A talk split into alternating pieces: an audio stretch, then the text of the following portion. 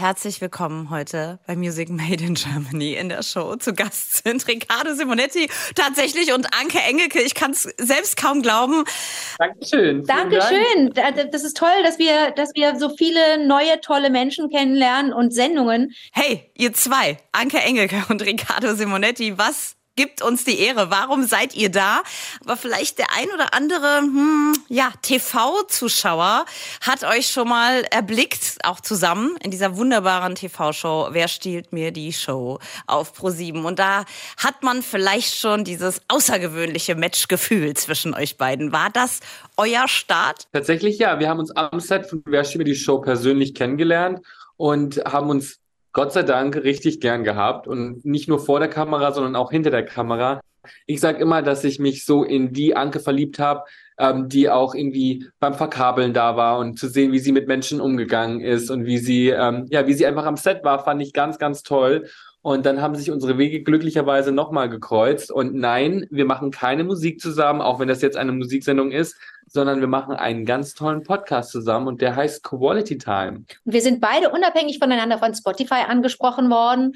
Hey, äh, der, der Podcast-Markt ist sehr weiße Männer lastig. Wo sind denn da andere Blicke auf die Welt, auf die Gesellschaft? Wo sind andere Denkansätze, Denkanstöße? Ähm, und das war eine Kombination, weiß ich nicht, ob wir selber auf die gekommen wären, aber eine Kombination, die uns einfach extrem, extrem behagt. Natürlich ist es ein Bonus für alle HörerInnen, dass wir eigentlich so ein bisschen auch Backstage Einblicke liefern, aber wir mögen das auch, dass wir sowohl albern sind manchmal, als auch sehr tiefgründig, weil wir beide neugierig sind, aneinander interessiert sind und an der, den Erfahrungen und Meinungen unseres Gegenübers. Das, ähm, das ist so ein roter Faden, der sich durchzieht eigentlich bei Quality Time. Bei Quality Time äh, sind mir ein paar Stichwörter aufgeschrieben worden, die ich sehr interessant finde. Neugierig, klar, wissbegierig, aufmerksamen Blick auf die Welt. Und das ist, denke ich, was so kennt man euch beide ganz unabhängig voneinander auch. Also wenn man fragen würde, glaube ich, äh, auch unsere Hörerinnen, auch ja, Leute, ey, wofür steht Anke Engelke?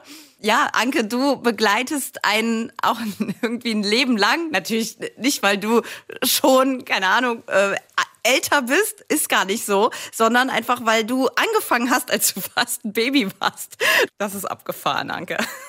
Oh ich sage das auch immer so, wenn, wenn Leute mich fragen, Anke, mit was für einem Wort würdest du Anke beschreiben? Es ist, ein, es ist einfach krass. Das ist das Wort, mit dem ich Anke am besten beschreiben würde, weil sie so eine intensive Person ist und sie ist so vielschichtig, talentiert.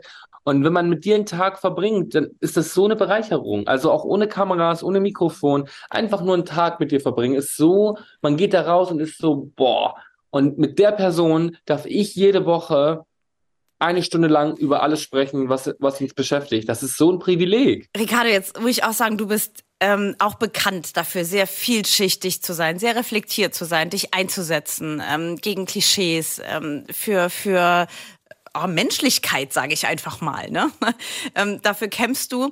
Aber wie ist das, wenn du Anke gegenübertrittst? Hast du da auch ein bisschen, ich würde mal sagen, Ehrfurcht gehabt? Ich bin, und das bleibe ich auch immer, auch wenn wir jetzt befreundet sind, auch ein Riesenfan von dem, was sie tut. Ich bin immer ein Riesenfan und wenn ich zum Geburtstag einen Brief bekomme und da Absender Anke Engelke draufsteht, dann habe ich immer noch Gänsehaut, weil das für mich was Besonderes ist.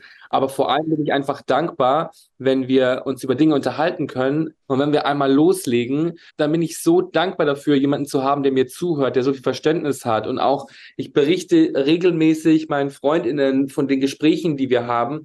Und ich freue mich schon, wenn das Gespräch zu Ende ist, auf die nächste Woche, weil ich jetzt, seitdem wir diesen Podcast machen, ich alles ganz anders konsumiere. Alles, was ich lese, was ich im Fernsehen angucke, all diese Dinge schwirren mir im Kopf rum und kann es kaum erwarten, Ankes Blickwinkel einzuholen, weil das so wahnsinnig interessant ist und weil ihr Blickwinkel ein anderer ist, den viele andere Menschen haben. Und dafür bin ich so dankbar. Also ich kann wirklich nur sagen, dass das jede Woche für mich ein Highlight ist und dass ich seitdem alles ganz, ganz anders und bewusster wahrnehme, auch weil Anke eine sehr aktive Zuhörerin ist. Und ich schöpfe so viel Kraft aus den Begegnungen mit Ricardo und sogar in seiner Abwesenheit spüre ich manchmal so einen kleinen, so einen kleinen Ricardo, so wie Pantau früher, der sich klein machen konnte, wenn er auf seine Melone tippte. Und dann wurde der in die Brusttasche gesteckt des Hemdes oder der Jacke. Und manchmal habe ich das, denn ähm, ich teile ein, eine Eigenschaft mit vielen Menschen, nämlich, dass man vielleicht nicht so viel Selbstbewusstsein hat. Und ich bin trotz meines Berufes in Klammern vielleicht auch wegen meines Berufes, weiß ich nicht, aber trotz meines Berufes und meiner souveränen, meines souveränen Auftretens in der Öffentlichkeit, das vielleicht ein anderes Bild vermittelt, nicht sehr selbstsicher. Und der kleine Ricardo an mir, der ein Meister ist im Wahrnehmen, der ein empathischer Mensch ist und spürt, meine Schräglage spürt oder auch ganz ohne dieses, dieses Wahrnehmen des Momentums in der Lage ist und eine Begabung hat, Menschen groß zu machen. Ricardo, ich wollte wirklich sagen, ich ziehe meinen Hut vor dir, was du dir anziehst. Wenn ich nur deinen letzten Post irgendwie angucke, wenn du sowas postest, wie ähm, die Hasskommentare oder wenn du das mit allen teilst, wie zum Beispiel, wo du da so schöne Sachen anhattest und an der Seite ne, so, so, ein kleines Röllchen war, wo dann die Leute drunter geschrieben haben, du darfst das, äh, mit so einem Körper darf man das gar nicht anziehen. Und du hast das so, so geteilt und ich habe das so gelesen und da... Nehmt mich mal mit, ich, hab das, ich krieg das ja nicht mit. Was? Ich habe so ein Kleid getragen und ich habe mich so von der Seite fotografiert viel und man sieht so an meinem Rücken, also eigentlich, man, ich will das Wort Speckröllchen gar nicht sagen, Nein, weil es ist kein Speck. Eine, eine, Bewegungsfalte. Und dann haben mir Menschen geschrieben, dass ich das nicht tragen soll. Mhm. Und das quasi Körper sollte man sowas nicht mhm. anziehen. Und ich fand das so schockierend, weil, und es soll sich überhaupt nicht arrogant anhören, aber mein Körper ist sehr, sehr nah an dem privilegierten Ideal, das die Gesellschaft möchte. Ich habe einen muskulösen Körper, der schlank ist, und ich passe in ein Kleid rein, das für einen Frauenmodelkörper entworfen wurde. Also wenn ich quasi meine DMs nach einem Fotoshooting so aussehen, dass Leute mir schreiben, ich dürfte das nicht tragen, kann man sich ja mal vorstellen, wie das Leben einer mehrgewichtigen Person aussieht, die das jeden Tag hundertfach ertragen muss. Und ich finde, das ist einfach so eine Art und Weise, dass wir uns angewohnt haben, Menschen ungefragt permanent mit unserer Meinung zu konfrontieren und ähm, gar nicht drüber nachdenken, dass das vielleicht falsch ist, dass das Menschen verletzen kann, dass das auch andere Leute dazu bringen kann, sich nicht mehr zu zeigen, wie sie sind, weil sie sich denken, guck mal, jetzt hat der so einen Körper, hat Muskeln und darf, wird, wird trotzdem gemaßregelt, was der anziehen, äh, was der anziehen darf. Wie soll ich das dann machen? Ich habe ja einen speckigen Rücken und ähm, ich habe mich eigentlich wohlgefühlt bisher und jetzt sehe ich, dass aber andere Leute das sogar bei dem komisch finden. Wie finden die das bei mir? Und ich wollte damit einfach nur den Leuten darauf hinweisen, dass sie nicht das Recht haben, permanent alle ungefragt zu bewerten. Und nur weil ich in der Öffentlichkeit stehe und meine Seite öffentlich zugänglich ist, bin ich, haben die Leute keinen Freifahrtschein, ihren ganzen emotionalen Frust bei dir abzulassen. Und ich bin eine selbstsichere Person. Ich bin selbstsicher, weil ich es auch sein muss, weil ich sehr viel Zeit mit mir verbringen muss. Ähm, ich lebe in einer Welt, die mich permanent jeden Tag verurteilt, mich in Situationen bringt, in die andere Menschen vielleicht nicht kommen, weil viele nicht damit umgehen können, dass ich der Mann bin, der ich nun mal bin. Und dann verbringst du sehr viel Zeit, über dich nachzudenken, wie du wirkst, wie du mit Menschen klarkommst, weil du ja auch in dieser Welt stattfinden möchtest, überleben musst. Und dadurch reflektierst du sehr viel. Und ich bin eine selbstsichere Person, aber ich bin auch keine Maschine. Ich bin auch kein Roboter. Meine Gefühle können auch verletzt werden. Und wenn jemand dir sagt, wenn dir 100 Leute sagen, du siehst geil aus und eine Person sagt dir, du darfst sowas nicht tragen, tut das trotzdem weh. Und ich glaube, mein ich will das Menschen auch wissen lassen. Ich will Menschen wissen lassen, dass sie mir wehtun und dass sie auch anderen Leuten wehtun, wenn sie solche Dinge schreiben und solche Dinge sagen. Anke Engelke möchte gerade zu mehr Wahrheit aufrufen, zu mehr Direktheit, dass man in die Diskussion starten kann. Anke, hältst du das für möglich überhaupt? Weil die Gesellschaft oder die Menschen, wissen das überhaupt die Menschen? Sind sie so reflektiert, dass gerade diese Menschen, die diese Hassnachrichten schicken, überhaupt zu ihrem Kern kommen, dass sie überhaupt wissen, was das Problem ist? Oder verstecken die sich hinter, hinter so vielen Mauern? Also das, die ganze Welt oder ist ja so fürchterlich verlogen. Das weiß ich nicht. Das weiß ich einfach nicht. Ich versuche das auch zu verstehen. Ich verspreche mir ganz viel davon von unseren wöchentlichen Gesprächen und auch zwischendurch sind wir Gott sei Dank in Verbindung. Ich möchte das verstehen, denn nur wenn wir verstehen, können wir was ändern. Ich kann es nicht anders, ich kann dir das nicht beantworten. Anke Engelke und Riccardo Simonetti haben einen Podcast zusammen rausgebracht, heißt Quality Time. Und davon, glaube ich, bekommt man schon einen kleinen, ein kleines Stückchen mit jetzt gerade, äh, weil wir einfach in dieser Diskussion sind. Ist das auch das, was ihr ähm, möchtet oder bewirken wollt mit dem Podcast? Einfach auch zu einer, zu ein bisschen Mitgedanken machen, anregen, ein bisschen Lust machen auf ein bisschen mehr Menschen Menschlichkeit, ein bisschen mehr, ein bisschen mehr Liebe, ein bisschen mehr Mitdenken? Also ich glaube, bei allem, was wir tun, freuen wir uns, wenn positive Denkanstöße vermittelt werden. Aber vor allem wollen wir die Leute auch an unseren Denkprozessen teilhaben. Also wir stellen uns ja auch Fragen. Und wir haben kein Problem damit, dass das auf ganz unterhaltsame Art und Weise passiert. Ja. In, wir leben in einem Land, in dem diese Vermischung es nicht so leicht hat. Entweder sind wir im Land der Dichter und Denker seiend und leben mhm. und arbeitend, sind wir verpflichtet oder fühlen wir uns verpflichtet, alles immer mit einem intellektuellen und oder politischen äh, Kontext. Kontext und aber sogar auch Fundament, das muss darauf stehen, äh, zu präsentieren. Ähm, auf der anderen Seite erwartet man bei uns natürlich auch das Leichte, das, das Unterhaltsame und das, es wird auch das Wort Glied mehrfach fallen. Keine Frage. Aber die Vermischung. Aber es wird leise ausgesprochen. Ganz leise.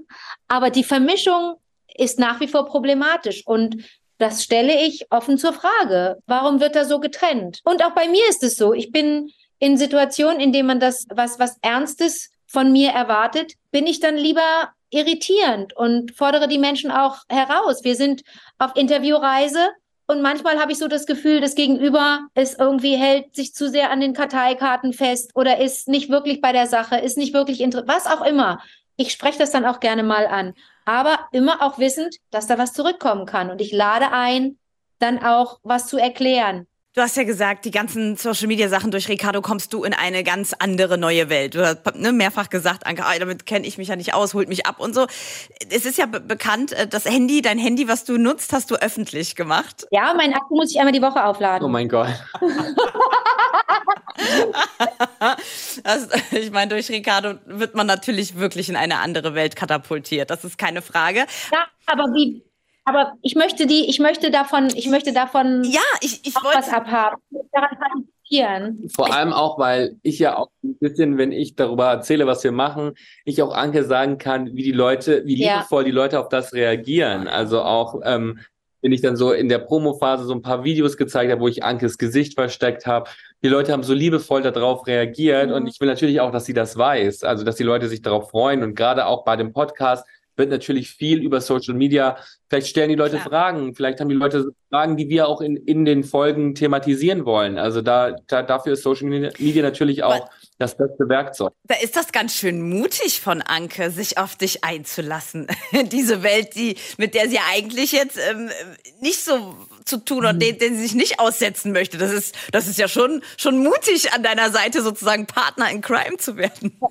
Aber was soll mir denn da passieren? Ich bin in so einem, ich bin in einem Safe Space. Also Ricardo ist der lebende Safe Space. Da passiert dir nichts. Aber ich würde Anke auch nie weder im Gespräch, im Podcast noch auf Social Media in eine Situation bringen, in der sie etwas revealen muss, worauf sie keine Lust hat. Also so, wir sprechen so, wir führen so intime Gespräche, da wird kein Mensch, der zuhört, das Gefühl haben, boah, auch wenn Anke jetzt bestimmte private Dinge nicht erzählt hat, ist mir der Podcast nicht privat genug. Also wir lassen da so viele Masken fallen, Fassaden fallen, ähm, dass man trotzdem das Gefühl hat, wow, ich habe alles bekommen, was ich, was ich brauchen könnte von so einem intimen Gespräch.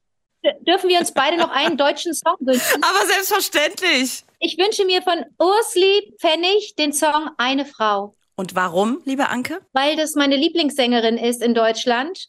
Die heißt eigentlich Anniko kan äh, äh, Kantak und die hat verschiedene, ja, das ist so ein Projekt von ihr gerade, Ursli Pfennig, und das ist eine unglaublich tolle Künstlerin, Performerin, die, die komponiert und textet selber ist in Köln, unterrichtet dort auch und ist eine unglaublich tolle, junge, begabte Künstlerin und ich möchte die mit der Welt teilen. Die, die beeindruckt mich sehr und die ist zu alledem auch noch ein ganz feiner Kerl, ein super Mensch. Wir bedanken uns so von Herzen beide. Danke. Ich, äh, wenn Anke noch mal singt, Ricardo, schreib uns, ne? Schnell eine Insta-Nachricht. Hör mal, Anke hat, äh, Anke hat einen neuen Song draußen. Dann spiel.